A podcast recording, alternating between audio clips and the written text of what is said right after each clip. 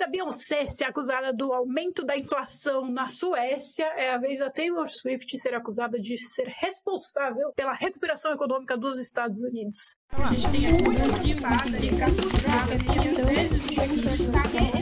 Vocês nunca vão entender como funciona a economia.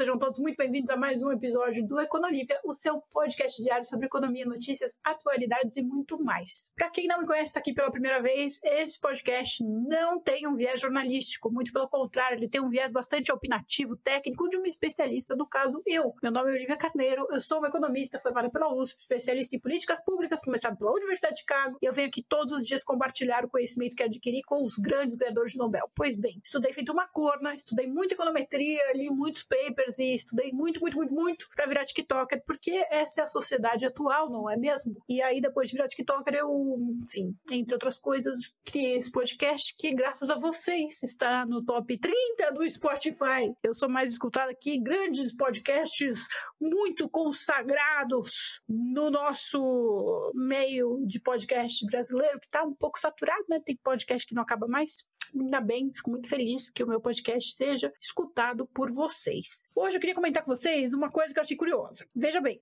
não sei se você ficou sabendo, se você não ficou sabendo, não se preocupe que eu vou te contar agora. Na Suécia está rolando uma inflação relativamente alta e teve um aumento da inflação, uma alta na inflação acima do esperado pelos economistas. E aí eles foram investigar e chegaram à conclusão de que esse aumento acima do esperado, que é de 0,3 pontos percentuais, ou seja, não é muito, é um aumento marginal, muito pequenininho, mas mas ele foi atribuído ao show, à tour da Beyoncé, na Europa, porque aumentou a procura por hotéis, enfim, é, serviços hum, em Estocolmo, é, onde vai ter o show dela. E eu achei isso interessante, muita gente achou isso interessante, isso foi largamente comentado aí pelos nerds de cultura pop e de economia. E agora vou contar para vocês sobre o show da Taylor Swift, né? Vocês estão acompanhando que tá tendo, vai ter show da Taylor Swift no mundo inteiro.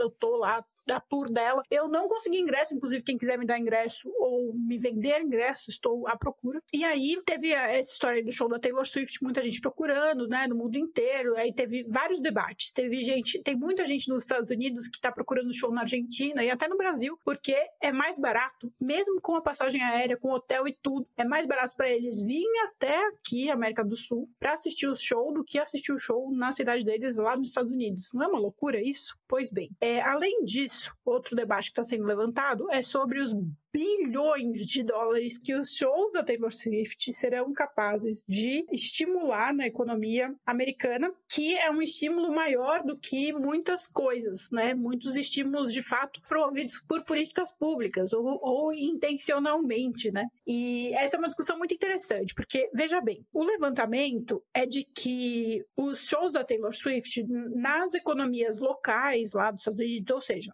economia local significa que não é no a nacional, né? A gente não está falando dos Estados Unidos inteiro, a gente está falando da economia, por exemplo, de Nova York, Chicago, São Francisco, enfim, mais regional, né? Os shows da Taylor Swift serão capazes de, de girar em torno de 4,6 bilhões de dólares para cada uma dessas regiões. Ou seja, é muita coisa, é muita coisa. Isso a gente está falando ali de circulação de hotel, de, enfim, compra de souvenir do show, do próprio ingresso do show, da infraestrutura, né? Porque o show precisa montar uma infraestrutura, aí tem alimentação, tem um tantão de coisas que envolve, né? O transporte aéreo, transporte de busão, transporte de tudo. Tem um tantão de coisa que essa promoção dos shows tende a estimular. E aí, que nem aquela discussão da Copa, né? Vocês lembram que tinha gente que falava que a importância de trazer a Copa para o Brasil seria de que iria estimular a economia local e que a gente, em teoria, teria um grande desenvolvimento por causa da Copa.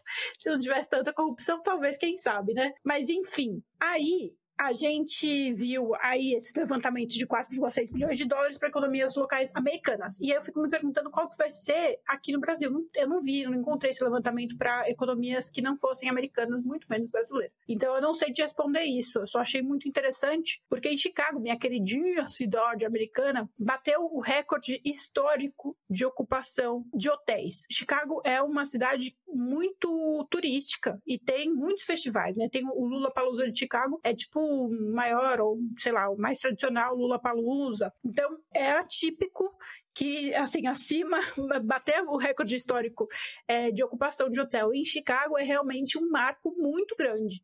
E esse recorde é de 97% de ocupação, que são cerca de 44 mil quartos de hotel, gente. É muita coisa, tipo, é sinistro. O tanto que a, a Taylor Swift vai girar ali na economia local de Chicago. Isso é muito interessante. E eu quero muito que alguém faça um estudo de como vai ser esse giro na economia aqui no Brasil, né, em São Paulo e no Rio de Janeiro e onde mais ela for fazer show, que eu nem sei, eu acho que é só São Paulo Rio de Janeiro, mas vai que tem em outro lugar. E por falar em Nova York, ainda falando de economia local, mas menos de cultura pop, a cidade de Nova York, né, eles decretaram uma lei que eu achei muito interessante, que é uma, uma forma de fazer política pública que está fora da esfera municipal, né? Eu sempre falo para vocês que é muito doido, que eu, fico, que eu acho muito doido esses candidatos, sei lá, candidato a vereador, candidato a deputado, que prometem coisas que não são da competência do vereador, que não são da competência do deputado. Como, por exemplo, reduzir é, desigualdades, Tipo, meu, é muito difícil um vereador conseguir de fato fazer alguma coisa vai reduzir de fato alguma desigualdade na cidade, né? Depende de umas políticas um pouco mais macro, talvez estaduais, talvez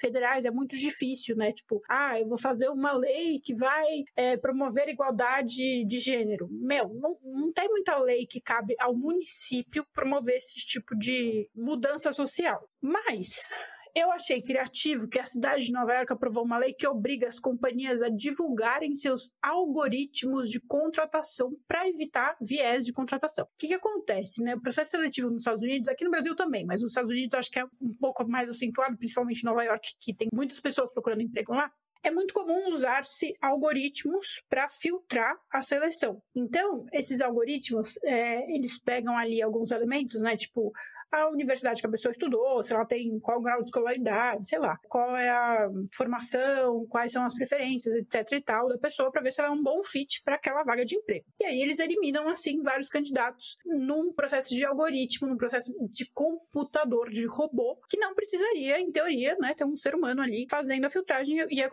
economizaria muito tempo fazendo esse processo. Só que esse processo é, tem muitas pessoas que acusam né, as empresas de terem um viés mais racista ou um viés mais machista, uma tendência geralmente mais dizem, né? Não estou aqui reproduzindo o que dizem. Eu conheço muito pouco desses algoritmos de contratação, mas eles dizem que colocam alguns vieses que acabam selecionando mais pessoas brancas, mais pessoas de determinado perfil étnico e é, social, né? E acaba desfavorecendo alguns candidatos, porque nessa filtragem acaba é, identificando ali padrões que são típicos de pessoas de cor, como é difícil falar isso.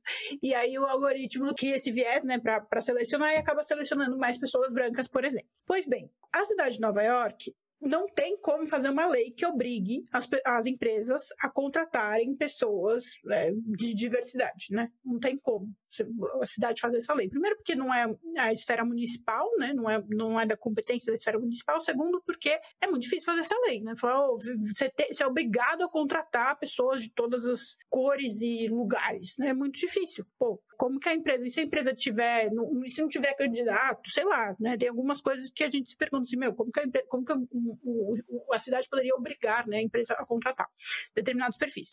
Com essa lei, a cidade de Nova York obriga que as empresas compartilhem abertamente os algoritmos que eles usam para fazer a filtragem dos currículos. E aí a empresa não vai querer passar o vexame de divulgar um algoritmo que tem um viés, né, que pode ser contestado por uma ONG ou por um grupo social ou ser escancarado nas redes sociais como uma empresa é, racista ou uma empresa xenófoba ou qualquer coisa do gênero. Então, é, com isso, eles acabam induzindo que as companhias que estejam em Nova York, promovendo, contratando em Nova York, é, tenham algoritmos que ou revisem seus algoritmos para que eles sejam minimamente enviesados possível. É muito difícil fazer um algoritmo sem viés algum, mas com é, o mínimo de viés possível para reduzir a contestação. E, e, esse fato de deixar o, o, algoritmo aberto aumenta bastante, inclusive, a melhora, a probabilidade de melhora do algoritmo, porque vai ser revisado por várias pessoas e as pessoas vão questionar. E aí, mas esse algoritmo não pode ser melhor assim, assim, assado. Enfim, é uma política muito interessante.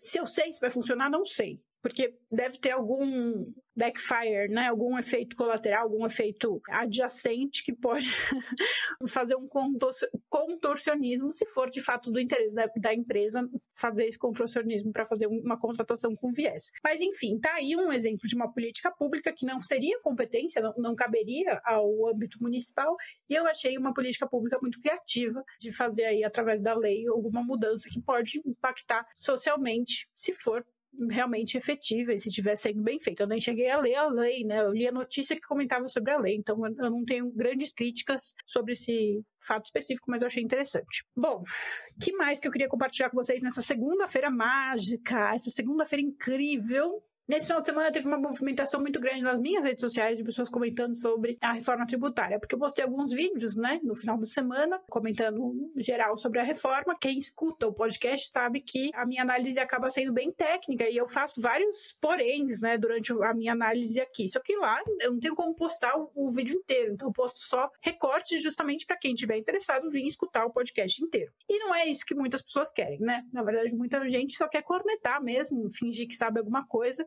tem uma preguiça enorme de pensar. Então, imagina de abrir um podcast que vai fazer uma análise, a pessoa jamais faria isso. Com isso, eu tive muitos comentários de pessoas contra a reforma, principalmente, né? Quando eu fiz um, um pus um post ali que ah, dá, dá a entender que eu gosto muito da reforma, que de fato eu gostei, e muita gente veio comentar assim, ai, que você tá falando merda, esse tipo de coisa, né? Aquela coisa do hater típico. Um dos comentários que apareceu bastante são comentários me acusando de ser é, comunista, me acusando de ser petista, qualquer coisa do gênero. Gente, teve gente que literalmente, eu não tô brincando, escreveu lá que eu sou comunista, logo eu, que Tipo, provavelmente sou a pessoa que mais critica o comunismo na rede social, na, no, no, no, TikTok brasileiro. Possivelmente eu devo ser maior mesmo nesse sentido, pelo menos é, de profissional, assim, técnica, que tem maior visibilidade, que eu saiba, eu sou a pessoa que mais critica o comunismo. E aí eu fiquei refletindo assim, hum, primeiro que foda-se, né? Eu não, não, eu não costumo dar muita bola para esse tipo de, de comentário, porque essas pessoas não estão preocupadas em entender economia, estão preocupadas em brigar pelos seus políticos de estimação. Provavelmente pessoa é muito bolsonarista e, enfim, tá reproduzindo um discurso que ela foi treinada para reproduzir. E eu não vou ficar brigando com fã de Renata Barreto, né? Eu quero mais aqui é se exploda, não tô nem aí. Quer ser gado de, de bolsonarista, seja. Eu não tenho nada a ver com isso. E pode comentar, comenta à vontade, porque o comentário é até bom que gera engajamento. O engajamento é bom que aumenta a minha visibilidade.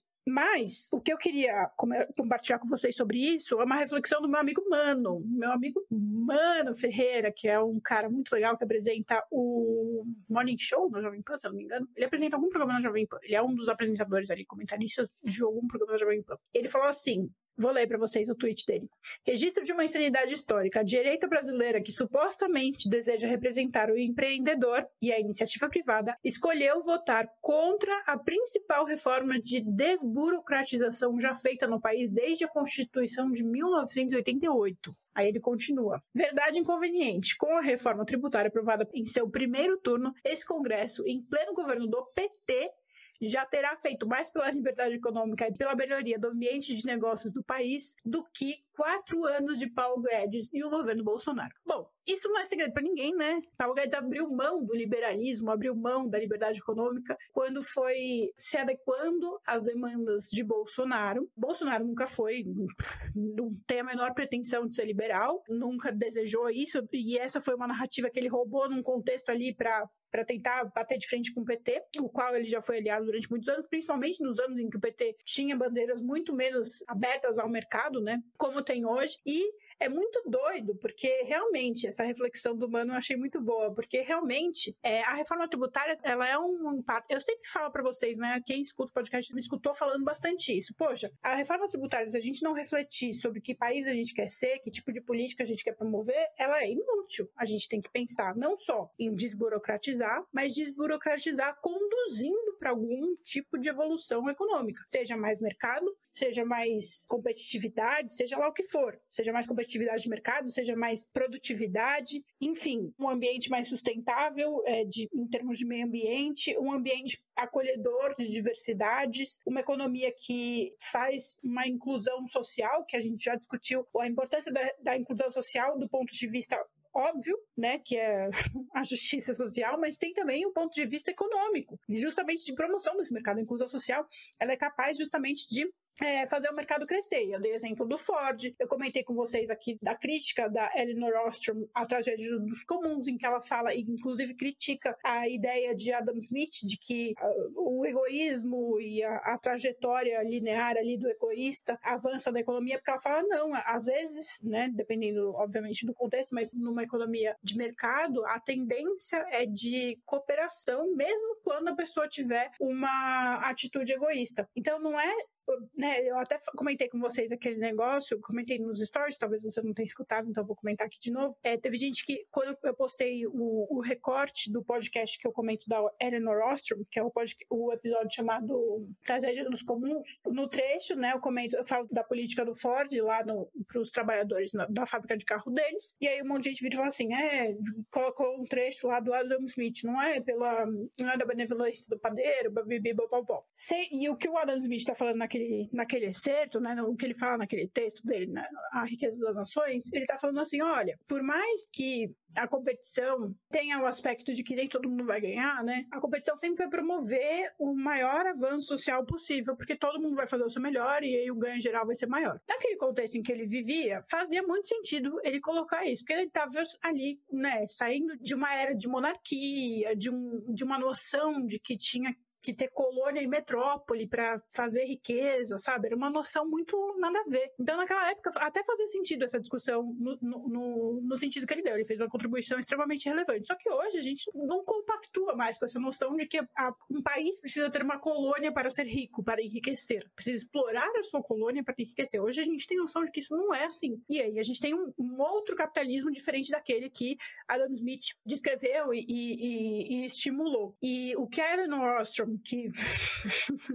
é, existiu mais de 200 anos depois de Adam Smith, propõe é justamente, e não só ela, né, é, entra John Nash, entra vários economistas, vários ganhadores de Nobel, enfim, muita gente, principalmente na perspectiva da teoria dos jogos, fala o seguinte, olha, mesmo na estratégia mais egoística, a cooperação sempre vai ser melhor para o indivíduo e para o coletivo. É diferente do que o Adam Smith estava propondo. E por que, que eu estou falando isso para vocês? Porque eu acho que é legal vocês terem referências que vão além do senso comum, né? O senso comum, principalmente aqui no Brasil, fica muito restrito a Adam Smith e Marx, que, mano, faz muito tempo que esses caras já foram mais do que superados, gente.